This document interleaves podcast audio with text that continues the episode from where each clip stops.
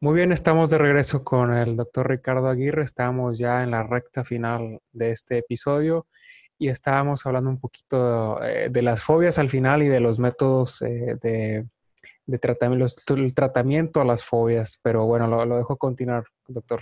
Sí, Fer, gracias. Bueno, estábamos este, viendo lo de los trastornos de pánico, los ataques de pánico que, me preguntaba si son susceptibles de un tratamiento farmacológico. Si lo son, igual de una psicoterapia, debe de, debe de darse el tratamiento siempre combinado junto. Entonces, este, bueno, hay una serie de criterios clínicos que nos sirven a nosotros para diagnosticarlo, pero lo importante que debemos saber es que esos, esos ataques de pánico son de, de, una ansiedad muy importante y que duran minutos. ¿sí? Después de eso, el paciente está tranquilo. O sea, a lo mejor se siente cansado, fatigado, pero ya no se siente con esa angustia y se siente casi normal. Pero empieza a tener temor a que se le vuelva a presentar un episodio. Siente inseguridad, siente incertidumbre de que se vaya a presentar de nuevo ese, ese episodio de ansiedad. Y, si, si, le iba a preguntar, perdón, discúlpeme, ¿se puede presentar o se puede volver crónico esto? Definitivamente. Y luego, si el paciente no recibe un apoyo y un tratamiento, esto se hace crónico. Se hace crónico y se va complicando. Incluso se complica con otros trastornos de ansiedad. A veces es frecuente. Ahorita lo vamos a ver con otro trastorno que se llama agorafobia. Ahorita vamos a explicar cómo se van a veces relacionando estos trastornos.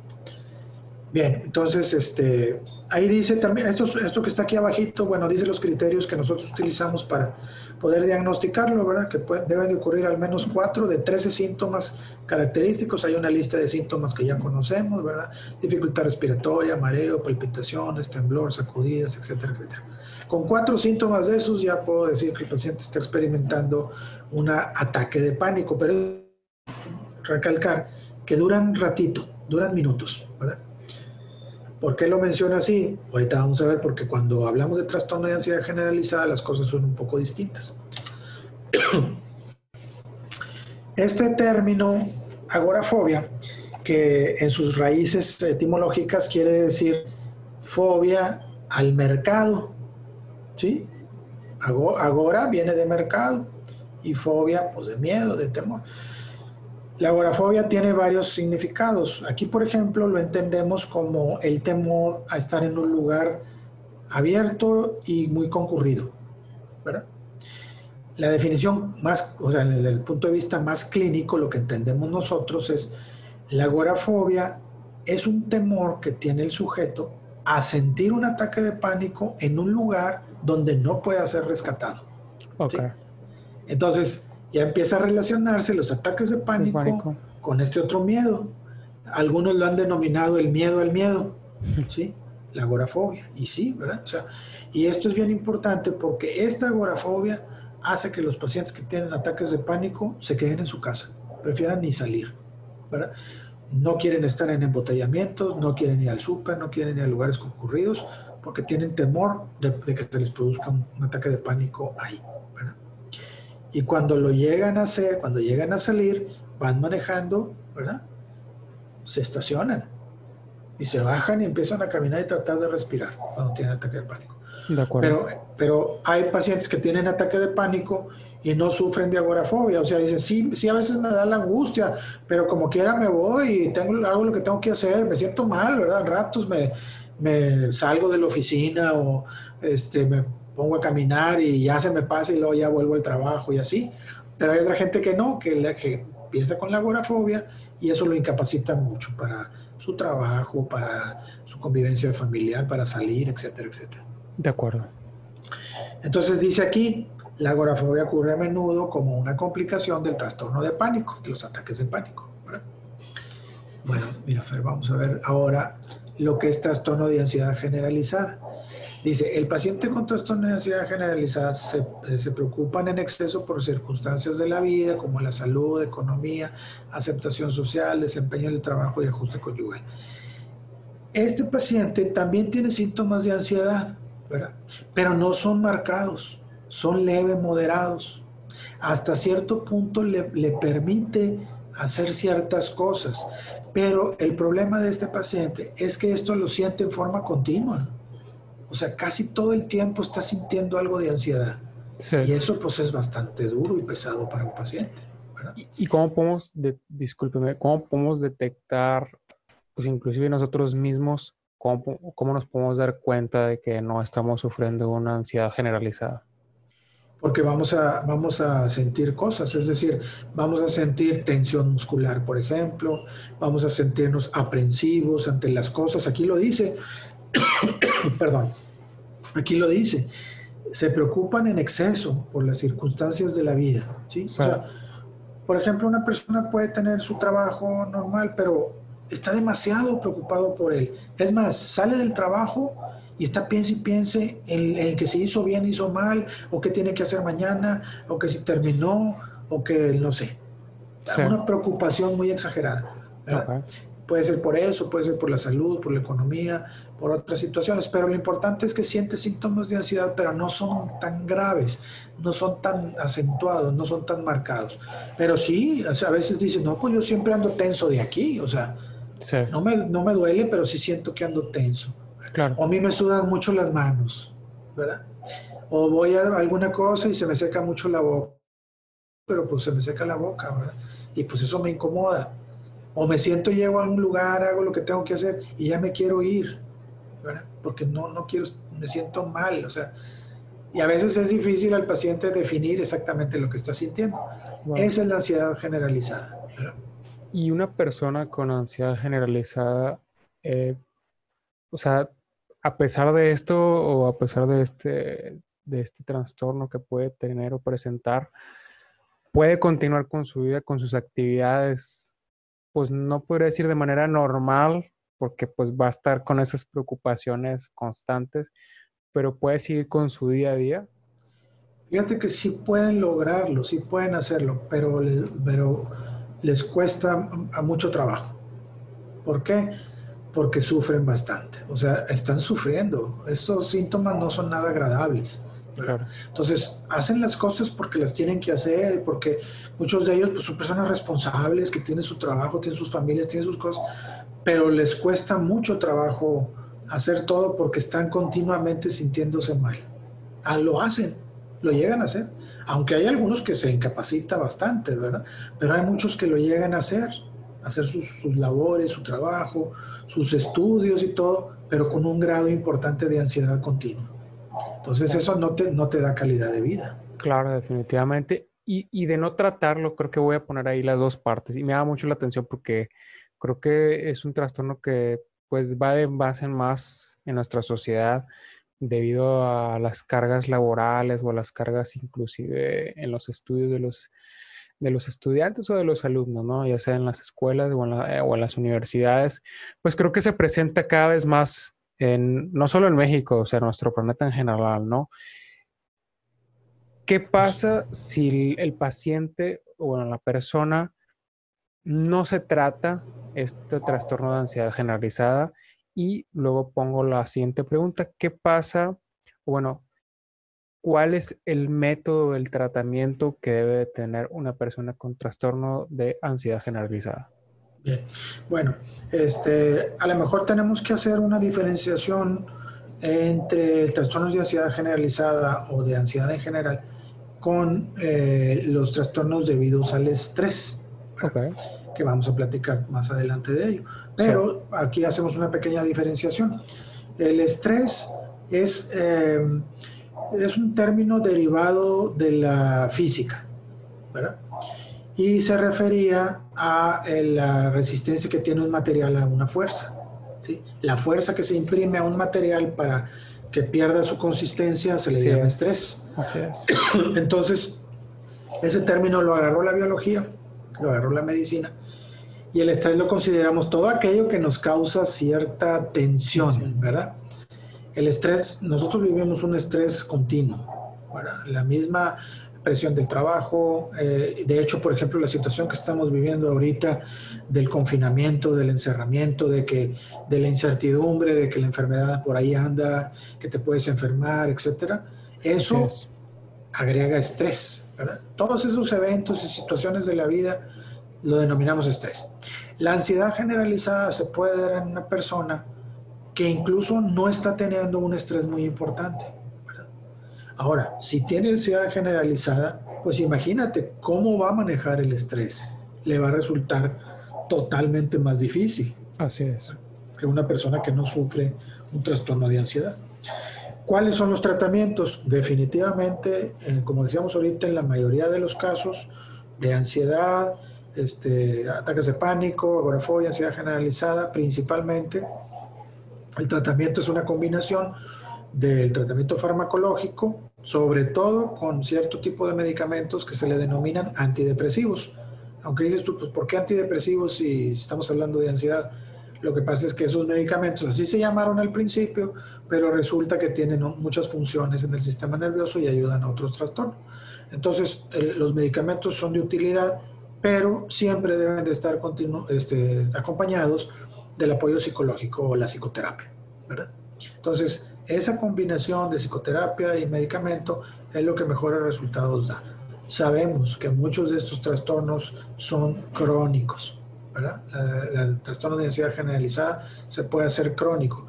Nosotros podemos mejorar la calidad de vida con el tratamiento de los pacientes. Sin embargo, hay pacientes que esto no se les va a quitar, que requieren un tratamiento en forma continua. Hay otros pacientes que sí, ¿verdad? Por ejemplo, yo he visto pacientes que tienen ansiedad, este, perdón, ataques de pánico, reciben y, van, van a su consulta o van a su tratamiento de forma temprana, ¿verdad? Reciben un tratamiento, un periodo de un año o más y salen adelante, ¿verdad? Salen adelante. Pero hay otros pacientes que en el que el, problema es recurrente.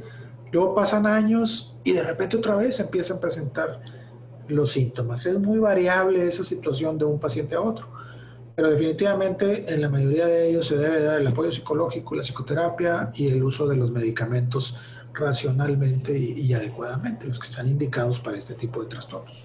Claro, excelente. Déjame ver, Fer, si tengo una diapositiva. Parece que ya no. Esta fue la, la última diapositiva. No sé si quieras que, este, no sé, que platiquemos de alguna cosa, que ampliar alguna, alguna, alguno de los, de los conceptos que manejamos, algo que quieras agregar tú. Tú dime, Fer.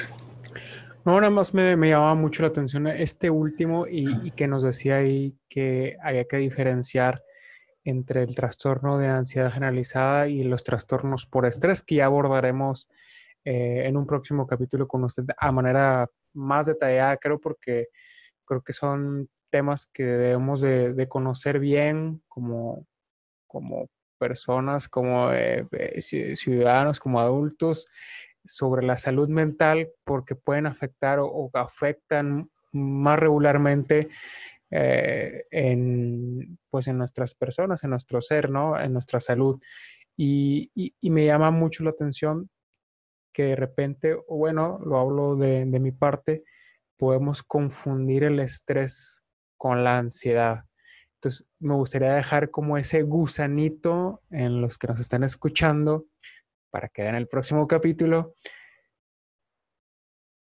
eh, esa diferencia entre estrés y ansiedad, de, que debemos empezar por diferenciar estas dos y, entender que se presentan de manera diferente, ¿no? Eh, quiero, creer que se presentan además síntomas diferentes eh, en uno y en otro. Así es. Sí, quizás este, algunos síntomas puedan ser compartidos, ¿verdad? Con los dos, con los diferentes trastornos, pero sí, sí se diferencian también en, en los síntomas que se llegan a sentir y en las causas también de, las, de los trastornos, ¿verdad? Pues a mí me parece, este, a mí es un tema que a mí se me hace muy interesante, muy importante y también se me hace muy importante que lo estés abordando de esta manera, Fer, porque es, es parte de la salud, o sea, sí nos preocupamos por nuestra salud, de hacer ejercicio, llevar una buena alimentación, este, tener salud cardiovascular, etcétera, etcétera. Pero también necesitamos eh, preocuparnos por nuestra salud mental. Definitivamente. Sí, exactamente. Y, creo que es algo que, que, acotamos en cada capítulo, que creo que todo, cada uno de los aspectos que hemos visto eh, es importante, ¿no? Y hacemos ese énfasis en esa frase inicial que tenemos en cada episodio es, no hay salud sin salud mental. creo que todos los aspectos de la vida son importantes, incluyendo la salud mental. Y lo decía en el primer episodio, si no me equivoco, debemos de ver la salud mental como cualquier otra parte de nuestra salud. Y lo, lo decía como ejemplo, es como, pues, cuando estás con los dientes eh, sucios o que tienes algún dolor de dientes, pues vas al dentista inmediatamente, o sea, no te esperas. O, por ejemplo, eh, has subido mucho de peso, tienes algún problema en tu piel, pues en, ese caso vas con el dermatólogo inmediatamente, o sea, no te esperas. Entonces, ¿por qué dejar rezagada nuestra salud mental? Creo que es un llamado a, todos a darle importancia a la salud mental y creo que hoy más que nunca que estamos pasando por un momento tan estresante, que es el este de la pandemia, que adhiere a nuestras vidas estrés, que adhiere a nuestras vidas preocupación, o bueno, no lo digo de mi parte, o sea, ese estrés constante de no quieres ni siquiera salir porque no te quieres contagiar y no quieres contagiar a tu familia o a tus seres queridos. O, entonces, pues eh, todo ese tipo de cuestiones, obviamente que afectan a nuestra salud mental, que suman eh, o bueno, restan más bien a nuestra salud mental en este caso, que pueden afectar eh, no solo a corto o medio, también a largo plazo. Y como dice, hay pacientes que a lo mejor con un tratamiento adecuado eh, se recuperan, pero luego después pueden presentarlo más adelante a largo plazo, en el caso del, del trastorno de ansiedad generalizada. Entonces creo que es un llamado a las personas y me gustaría hacer, que usted pudiera extender esa invitación con sus propias palabras de exhortar a las personas a por qué es importante nuestra salud mental, por qué es importante que nos informemos al respecto y que dejemos eh, que estos temas dejen de ser un tema tabú, porque en las familias sigue siendo un tema tabú, al menos digo, lo, comparto con mi familia, ¿no? Es un tema tabú. Yo en algún momento eh, me, me, decían, me acuerdo una tía, es que tú, bueno, le decían a mi madre, ¿no? Una de sus hermanas era, es que tu hijo tiene que ir con un psicólogo, no, no se ve bien, no está bien, eh, se, estresa mucho eh, por el trabajo, se toma muy personal las cosas, eh, se preocupa mucho por las cosas, ¿no? Y, oye, pues sí, o sea, y mi mamá decía, no, no, no, que, que psicólogo, ni que psiquiatra, ni que nada, él está bien, además que pues así es. Y pues es, es, esa frase de es que así soy o es que así es él o así es ella, ¿no? Entonces, pues ese llamado a, a, poner atención en nuestra salud mental.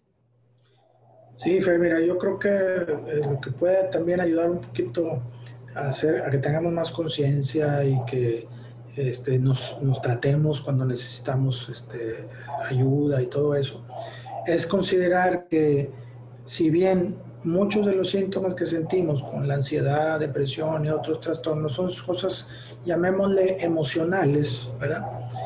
Debemos darnos cuenta, con, por ejemplo, con la explicación que dimos ahora, de que son reacciones de nuestro cerebro, de las funciones de nuestro cerebro, y que nuestro cerebro está funcionando de una manera inadecuada cuando sentimos ansiedad o depresión. Es como cuando, por ejemplo, nos falla el riñón, ¿sí? Nos falla un riñón, pues empezamos a tener una serie de, de síntomas, ¿verdad? ¿Sí? Entonces, eso creo que puede ayudar a hacer un poquito más de conciencia, de, que no se trata de mm, prejuicios o ideas preconcebidas, o no se trata de chiflazones de la gente, ¿verdad? De lo que siente. No, se trata de una disfunción del sistema nervioso, ¿verdad? Que está dando una serie de manifestaciones. ¿Cuáles son las causas? Muchas, diversas y muchas de ellas desconocidas. Pero eso no quiere decir que el sistema nervioso, que no sepamos que el sistema nervioso está sufriendo, está teniendo un cambio, un cambio que hace que se produzcan esta serie de síntomas. Entonces, igual que otras áreas de, de la salud, ¿verdad? Si me duele el corazón, pues tengo que hacer un electro, tengo que tomar una medicina, si tengo tos por, por el pulmón, etcétera, ¿verdad? Entonces, es importante verlo así. Ahora, también es importante considerar que los seres humanos vivimos en situaciones, como está mencionando ahorita, de estrés. Por ejemplo, ahorita se está ya describiendo un síndrome de estrés por COVID, ¿sí? O sea, por la pandemia. Es decir, todos estos cambios que estamos viviendo están generando ya un síndrome específico que tiene sus síntomas específicos sobre este asunto de la pandemia. Pero bueno, yo creo que este, es importante que, que hagamos la conciencia tanto nosotros los médicos que difundamos la información lo más claro, lo más sencillo, lo más adecuado posible para que pueda ser entendida bien, ¿verdad? Este, para que pueda ser aprendida por la gente y que realmente la valore, la entienda y más que la entienda, que la pueda utilizar, ¿verdad? Esta información para, para su salud. Exactamente, que, que, y que la valoren sobre todo, ¿no? Que, que entiendan la importancia de, todo esto. Y algo muy importante, no me gusta como presumirlo así, pero que esta información pues es gratuita, o sea, lo que estamos dando lo damos con corazón, lo damos con una manera de servir para que pues tú que nos estás escuchando pues te sea de ayuda, ¿no? Te sea, si a lo mejor tú no crees que la necesitas, alguien más de seguro la va a necesitar que está alrededor de ti, algo que está, alguien que está en tu círculo puede estar necesitando esta información y, y qué mejor que compartirla con, con, los demás. Pues así es, Fer. Bueno, pues... Bueno, este... Doctor, le agradezco de nuevo por esta excelente plática que tuvimos el día de hoy. Eh, sin duda, estamos aprendiendo, bueno, hablo por mí al menos, estamos aprendiendo bastante, o estoy aprendiendo bastante y vamos avanzando firmes en cada episodio que, que vamos eh, conociendo estos temas, que vamos empapándonos de estos temas y que nos da más curiosidad, ¿no? O sea, a mí, eh, por mi parte, me da mucha hambre de ir a buscar más, de ir a saber más y de entender un poco más sobre, sobre, nuestra salud mental, de cómo funciona nuestro sistema nervioso y qué reacciones eh, presentamos o podemos presentar y pues además de cómo podemos ayudar, ¿no? Si queremos que alguien tiene algún tipo de afección, cómo podemos ayudarlo y, y invitándolos siempre, exhortándolos a que acudan con, con algún especialista, que no se queden con con esa duda. No sé si tenga algún comentario final, doctor, eh, que quiera agregar, mandar un saludo, un agradecimiento, compartirnos su contacto, que siempre creo que es importante que lo, que lo compartamos para quienes desenten algún tipo de asesoría o alguna eh, eh, sesión con usted. Bueno, pues primero que todo agradecerte a ti, Fer, que, me invites a, a, estas sesiones. Este, me parece muy importante que lo que estás haciendo, un trabajo muy, muy interesante este, sobre todo el enfoque que le estás dando desde diferentes áreas, eso me parece excelente.